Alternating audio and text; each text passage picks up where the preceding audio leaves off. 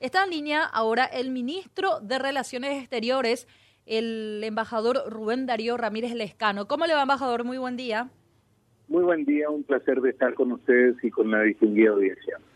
Bueno, un gusto de, poder conversar. Eh, hay, hay varios temas que quisiéramos charlar contigo, ministro. No vamos a poder hacerlos hoy por razones de tiempo, tenés muchas ocupaciones, pero algunos de ellos eh, que están generando eh, digamos, están puestos en la agenda de debate en este momento. Uno tiene que ver con el convenio con la Unión Europea, otro con, el, con la hidrovía. Pero empecemos por lo primero. ¿Cuál, ¿En qué estadio se encuentra el tratamiento de temas con la Unión Europea con respecto a esta idea de introducir modificaciones que hagan innecesaria la acción legislativa o de legisladores que proponen derogar este acuerdo porque contendría aspectos que generan mucha controversia en, en nuestro país. Esta posibilidad de acuerdos, de enmiendas, de adendas, como se dice, eh, término que se utiliza para introducir las modificaciones, ¿en qué nivel de diálogo o de conversación se encuentra con la gente de la Unión Europea Canciller? Sí, nosotros hemos iniciado el primer día de mi gestión como canciller nacional. Tuve la oportunidad de reunirme con el representante de la Unión Europea y su equipo eh, para encontrar los mecanismos que nos permitan, por sobre todas las cosas, defender los altos intereses nacionales del Paraguay, la inquietud que tiene nuestra sociedad y eh, he encontrado un eco positivo. A partir de allí, el diálogo con los eh, legisladores paraguayos para encontrar, identificar y consensuar cuáles son las sensibilidades que puede atender eh, todos los requisitos siempre en cumplimiento de la Constitución Nacional y las leyes paraguayas. Y en este contexto estamos terminando la redacción de una propuesta que vamos a negociar con la Unión Europea para poder reconducir desde el punto de vista de los términos y condiciones del acuerdo, así como de la administración de los recursos. En ese contexto, eh, vamos a terminar de ajustar esa redacción que deje la tranquilidad a, a los representantes de nuestra ciudadanía en el Congreso Nacional a través del Senado, así como a los padres, y este es un trabajo conjunto que estamos emprendiendo con el Ministerio de Educación y con el Ministerio de la Niñez. ¿Cuál es el circuito eh, que, se, que seguiría o cómo continuaría el tratamiento y de qué plazos estamos hablando? Esto, una vez que se tenga precisada eh, la, la, propuesta de modificación, se remite a los representantes de la Unión Europea. ¿Y cómo continúa eso? Bueno, a partir de allí nosotros vamos a suscribir, alcanzado el acuerdo, una nota que puede ser una agenda, una nota reversal, vamos a encontrar el mecanismo diplomático más conveniente para las partes porque tenemos 80 días en los plazos legislativos y este, a partir de allí obviamente eh, alcanzar eh, todas las sensibilidades que tenga. Suscrito esto tiene que ingresar al Congreso Nacional para su aprobación por ambas cámaras y este, posteriormente derogar, eh, digamos que rechazar la derogación si este fuera satisfactorio para nuestras nuestros representantes en el Senado. Claro, ahí caería el, proyecto de derogación, porque lo que motivó ese proyecto de, derogación ya habría desaparecido del, del acuerdo una vez que se aprobaran las notas reversales, ¿verdad? Efectivamente. Eh, bueno, estábamos comentando una cuestioncita y eh, queríamos conocer tu opinión también. Ya lo, ya lo hiciste, la hiciste pública en varias oportunidades, pero no está de más eh, resaltar. El tema no es solamente una cuestión monetaria. Hacías referencia a los recursos, 27 millones de 21 millones de euros o 31 millones de euros, algo que eh, para el Paraguay no es una cifra despreciable, sobre todo cuando se dirige a cuestiones educativas, pero tampoco es debido a muerte. El problema es eh, de otra índole, o trasciende, mejor dicho, este monto, este monto eh, en particular, y habla de cómo mm, establecemos las relaciones internacionales y qué nivel de seriedad proyectamos en esta materia, porque si no mantenemos eso, que cuesta trabajo realmente eh, avanzar en esa dirección y ganar eh, respeto en el concierto internacional por ser cumplidores de acuerdos, eh, después las puertas se cierran y las consecuencias serían bastante peores porque seríamos tratados como un país que no es serio en esta materia. Entonces, este tema en particular, así como se busca subsanarlo, ¿sería una forma de superar o, alejar este, este riesgo que pesa sobre, sobre el país en esta materia, Rubén? Y, sí, realmente, Benjamín, esa es este, una de las cuestiones que nosotros siempre tenemos en consideración desde la diplomacia paraguaya, del pleno cumplimiento de los acuerdos y tratados internacionales dentro de la prevalencia eh, de las leyes, donde viene la Constitución Nacional y seguidamente los acuerdos internacionales cuando estos son ratificados por el Congreso. Y es en ese contexto que estamos uh, trabajando para que podamos cumplir con los compromisos internacionales, pero por sobre todas las cosas velar por los intereses nacionales. Con respecto a la Unión Europea, canciller, muy buen día. Ellos manifestaron cuando esto se aprobaba la derogación en diputados, ellos emitieron un comunicado, por supuesto, preocupados ante la eh, posible derogación de un convenio. El embajador también en noviembre del año pasado, cuando diputados planteaba por primera vez esto en el Congreso, él decía que nunca había que nunca habían tenido una experiencia con un país sobre el planteamiento de quedarse sin fondos. Realmente, cuando conversó con sus pares de la Unión Europea, ¿cuál es la respuesta que usted recibió de ellos? Yo encontré una, un eco muy favorable de parte de la Unión Europea para alcanzar soluciones que contemplen los altos intereses del Paraguay. El espíritu es constructivo. Creo que existe un espacio importante de muy buena voluntad de nuestra contraparte europea y en ese contexto estamos trabajando para poder ajustar en los términos y condiciones un instrumento que nos permita eh, resolver esta compleja ecuación y que obviamente eh, demanda mucho trabajo y empeño de todo un equipo importante interinstitucional, así como político. Rubén, ¿de cuántas adendas más o menos eh, estamos hablando que se tendrían que introducir al, al, acuerdo, al convenio? Eh, se trata de algunas cuestiones vinculadas a la redacción, que la, la, simplificación es que estos se ajusten a la Constitución Nacional y a las leyes del Paraguay, cual en principio la Unión Europea no tiene ningún inconveniente porque es respetuosa de la legislación de los países contrapartes y beneficiarios de la cooperación internacional. La es la orientación de la administración de los recursos derivados de esta cooperación del saldo que resta para la plena aplicación y la culminación de esta cooperación. Bueno, eh, pasamos rapidito a otro tema. Tiene que ver, te, decía lo de la hidrovía, también causa preocupación por las consecuencias que podría tener en, la economía. 1,48 dólares la tonelada. Paraguay eh, exporta eh, más o menos, o, el flujo de mercaderías es de un monto de, no sé, si vos me, me vas a corregir, pero alrededor de 50 millones de, de, toneladas. Entonces, obviamente estamos hablando de sumas que tendrían impacto incluso en el consumidor final. Por ejemplo, si se encarece el flete para la importación de combustible, evidentemente eso después tendría sus efectos en el bolsillo de la gente. Y la Argentina que ratificó sistemáticamente la política, la, la decisión unilateral que había adoptado al respecto, de establecer este, este peaje eh, en una zona de la, de la hidrovía. ¿En qué estadio nos encontramos en este momento? Hasta donde sabíamos se iba a apelar a la Organización Mundial de Comercio. No se tiene previsto en lo inmediato eh, recurrir a un arbitraje internacional que es una figura que está contemplada en el acuerdo de la hidrovía, canciller. Nosotros no, no, no vamos a votar ninguno de los recursos jurídicos que existen.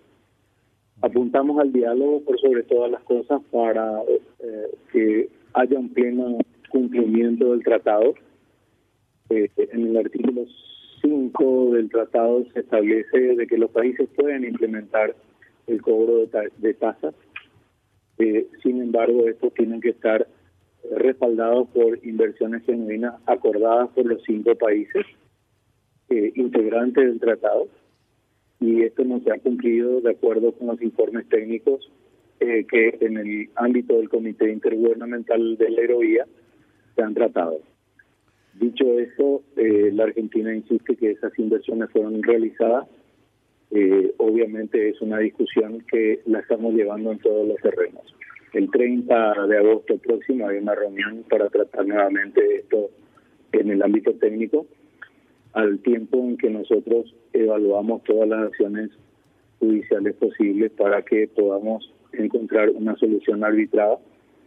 Eh, en los ámbitos que sean, tanto de los previstos en los mecanismos de solución de diferencias del tratado, como en otros ámbitos si es que esto no prospera. Y cuando hablamos de medidas de, arbitraje que contempla el acuerdo de la hidrovía, eh, esto, te, te, insisto con la pregunta porque yo personalmente te digo, no, no, no entendí por qué ya no se recurrió con antelación, dadas las sistemáticas eh, posturas que expuso Argentina, el gobierno de Argentina al respecto, de decir, no, esto vamos a seguir así.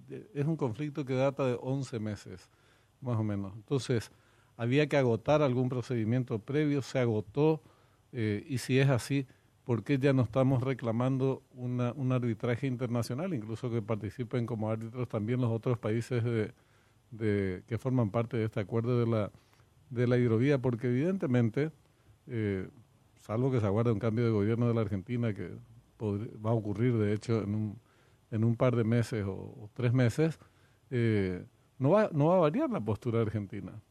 Evidentemente no va a variar. Inclusive por momentos se torna un tanto insultante eh, las posiciones tipo no les cobramos durante varios años pero ahora les vamos a cobrar están en deuda con nosotros están en deuda con nosotros no sean pillos verdad no lo dicen en estos términos pero esa es la idea por lo menos del ministro del transporte. Entonces, te insisto con la consulta, ¿por qué ya no hemos recurrido a una medida jurídica eh, en el marco del acuerdo, como por ejemplo sería un arbitraje internacional?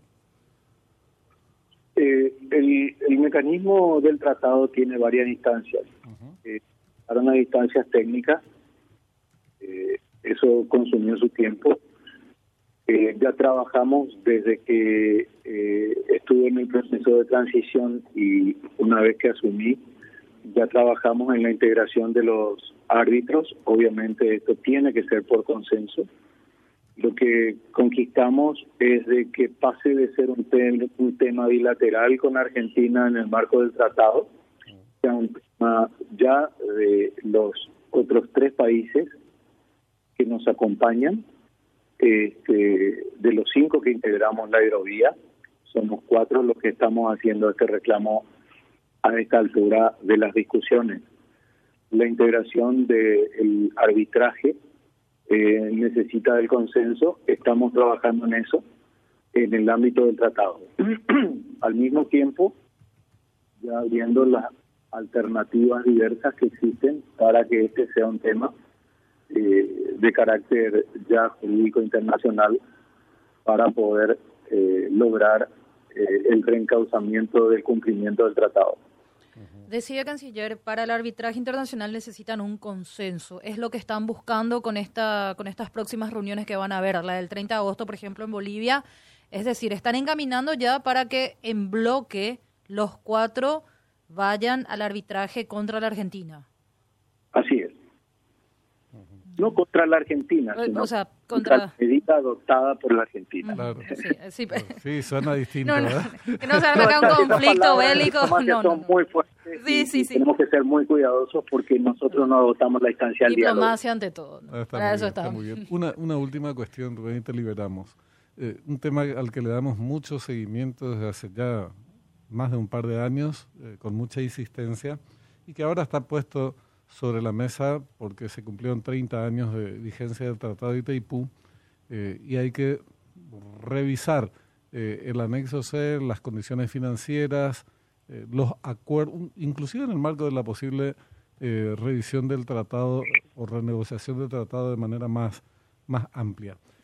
¿Cuáles son los pasos, más allá de estos encuentros bilaterales e intenciones expuestas por los presidentes, que no dejan de ser algo importante, pero en términos de cronograma de trabajo, de plan concreto de actividades con respecto a la revisión de la NSOC, al tema Itaipú eh, en particular, ¿cuál es la agenda, la hoja de ruta que pretende seguir el gobierno en los próximos meses? Porque estamos hablando ahora ya de una cuestión eh, casi inmediata.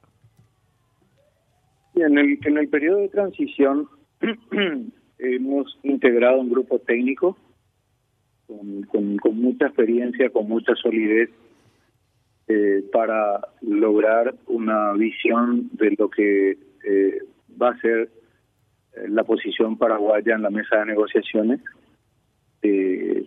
y obviamente el diálogo que mantuvieran los presidentes Santiago Peña y Luis Ignacio Lula Silva eh, con respecto a la visión de que Itaipú tiene que ser un factor de desarrollo para nuestros países. Eh, el paso siguiente es, eh, acaba de constituir en la semana pasada el directorio de la entidad binacional del lado paraguayo. asumió el director general y los directores de las distintas áreas de la entidad binacional del lado paraguayo Ahora tenemos que constituir el Consejo. Una vez constituido el Consejo, tenemos proyectada la, primera reunión eh, del Consejo de la Entidad Binacional, que está integrada por consejeros paraguayos y brasileños.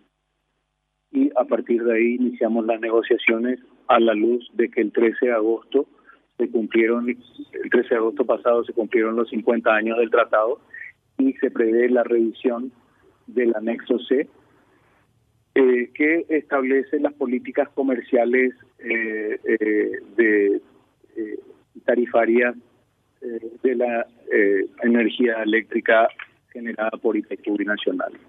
lo que el presidente Santiago Peña sostiene es que Itaipú Binacional fue creada hace 50 años por paraguayos y brasileños que generaron hoy la hidroeléctrica más grande del mundo, la principal generadora de energía.